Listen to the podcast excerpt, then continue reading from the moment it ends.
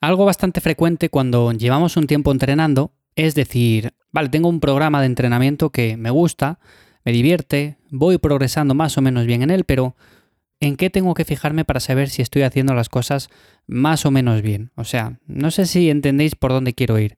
Yo, por ejemplo, cuando empecé a entrenar, es cierto que tenía una rutina que me iba más o menos bien, o yo consideraba que me iba bien, pero a la hora de valorarla en su conjunto, de por ejemplo ver si estaba progresando bien, de si me venía bien a mí como tenía estructurado los ejercicios, el tema del volumen, bueno, pues todo eso me liaba un poco. Y hay ciertas pistas que el entrenamiento en sí nos manda. O sea, cuando vamos a entrenar, cuando estamos haciendo los ejercicios o incluso los días de descanso, los días después de entrenar, también tenemos ciertas pistas que podemos valorar y con las cuales podemos ver si realmente estamos haciendo las cosas bien. Así que Hoy en The Lifter, precisamente, vamos a hablar acerca de esto, de cinco pistas que considero imprescindibles a valorar en tu entrenamiento. Ya sabes, soy Iván Llamazares de ivyamazares.com. Ahí encontrarás más información acerca de estos podcasts, de estos episodios, material para entrenar en casa, para montar tu gimnasio e incluso yo mismo te puedo echar una mano si te apetece. Así que te dejo los enlaces en las notas del episodio. Y lo dicho, hay diferentes pistas que podemos valorar en un entrenamiento. Entre ellas, vamos a ir al grano, sería por ejemplo las agujetas.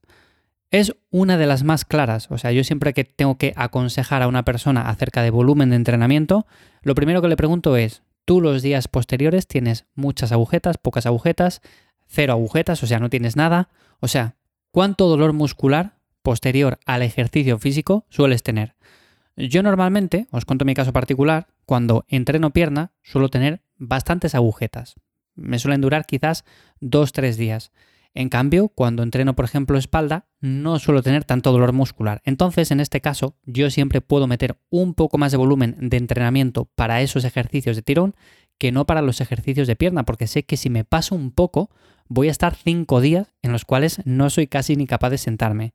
Y es bastante incómodo y por no decir que incluso puede frenar nuestro progreso. Entonces, dependiendo de las agujetas o del dolor muscular que tengamos, pues podemos valorar el subir un poco el volumen en ciertos grupos musculares o bajarlo. Con esto me refiero a que podemos hacer alguna serie más, podemos ir un poco más cerca del fallo o en cambio deberíamos de recortar alguna serie y no pasarnos entrenando, que hay personas que están igual una hora y media, dos horas entrenando y luego sí, es cierto que tienen siete días agujetas en ese grupo muscular. Pero ¿quiere decir que han entrenado bien? Bueno, bajo mi punto de vista no. O sea, el dolor muscular simplemente indica dónde se ha dado un estímulo y pasarnos con ese estímulo, pues al final implica que no progresemos y que tengamos mucha molestia, que pueda parecer que sí, que vamos a crecer un montón, pero nada de eso. Segunda pista sería la falta de motivación. Si por ejemplo un entrenamiento no te motiva, pues está claro que tenemos que cambiar cosas. Aquí hay un debate porque normalmente están las personas que dicen, a ver, pero si algo funciona, aunque no te motive, pues sigue haciéndolo. Bueno, vale, eso puede estar bien, pero hasta cierto punto, porque si no te motiva nada, está claro que con el paso del tiempo lo vas a terminar dejando. Y yo he cambiado ciertas partes de mi entrenamiento durante los años porque hay veces que me ha motivado más pues hacer ciertos ejercicios, entrenar de una forma en concreto, ya bien sea full body, ya bien sea torso pierna, ya bien sea, me da igual, de la forma que sea, pero me ha motivado a entrenar de formas diferentes, entonces lo he ido adaptando. E incluso los objetivos. Puede que en momentos puntuales nos apetezca entrenar más con el objetivo de fuerza y estamos súper motivados y vamos con ganas. En cambio, otras veces nos apetece más entrenar con el objetivo de hipertrofia. Entonces, bueno, pues cambiamos un poco el entrenamiento y vamos con ese objetivo a tope. Lo suyo es siempre tener algo que nos motive y algo por lo cual cuando vayamos a entrenar, pues digamos, oye, pues tengo ganas de pegarme una buena sesión de entrenamiento y no ir simplemente y decir, bueno, pues tengo ganas de que pase y dedicarme a otra cosa. Bueno, pues ese es un punto importante. Luego otra cosa sería el poco o nulo progreso. Bueno, esto, aunque está relacionado con todos los puntos que estoy comentando, está claro que si con algo no progresamos absolutamente nada o muy poquito, que estamos prácticamente igual, pues hay que cambiar cosas. Me da igual que sean los ejercicios, el volumen, el tema de las repeticiones, el tema de cómo está estructurado todo, porque igual entrenamos mucho o entrenamos poco o no dejamos tiempo de descanso, lo que sea. Pero está claro que si hay poco progreso, tenemos que revisar la rutina y ver dónde puede estar fallando. Uno de los errores más habituales, entrenar demasiado. Otro de los errores más habituales, descansar poco tiempo.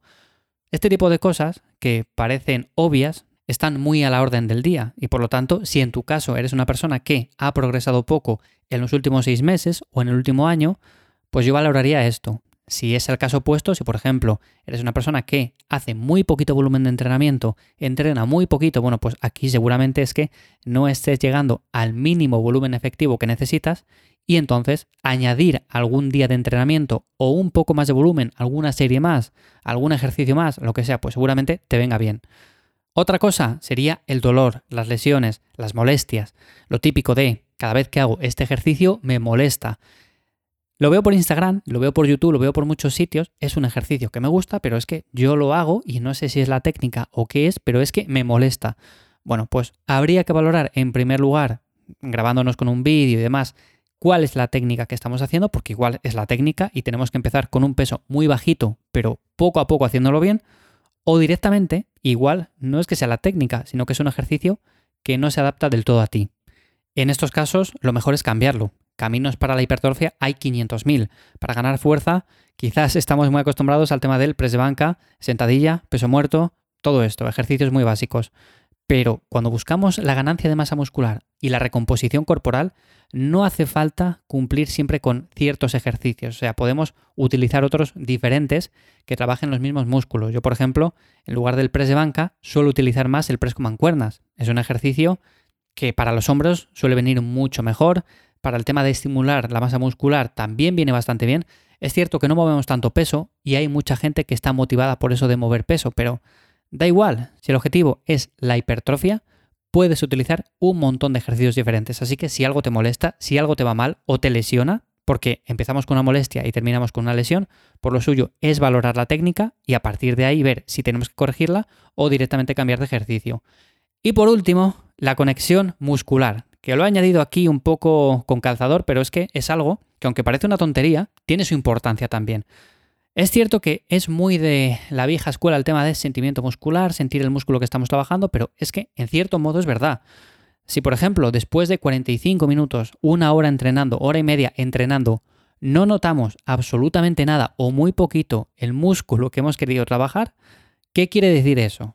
Bajo mi punto de vista, nada bueno. O sea, si yo, por ejemplo, intento entrenar, vamos a poner en la espalda, y después de estar una hora, que si con remos, que si con dominadas, que si con un montón de ejercicios, resulta que no noto nada el trabajo en la espalda y en cambio lo noto mucho en los bíceps, puede que esté realizando los ejercicios bastante mal. Así que deberíamos de revisar también eso. Está muy relacionado con el tema de la técnica, con lo que he comentado antes, pero es otra pista buena que debemos de valorar en el entrenamiento y junto con las cuatro anteriores podemos tener una visión bastante global de lo que estamos haciendo, de lo que deberíamos cambiar para poder ir progresando mejor y sobre todo para no lesionarnos, para evitar molestias, porque al final una persona que quiera entrenar durante muchos años, lo mejor es que esté alejada de molestias y lesiones. Bueno, aquí dejo simplemente estas cinco pistas para valorar en tu entrenamiento, espero que te sean de ayuda, espero que con ellas puedas mejorarlo y nada más, si tienes alguna otra que tú creas que es importante también, lo puedes dejar en Twitter, en arroba ivyamazares, también en Instagram, me encuentras por ahí,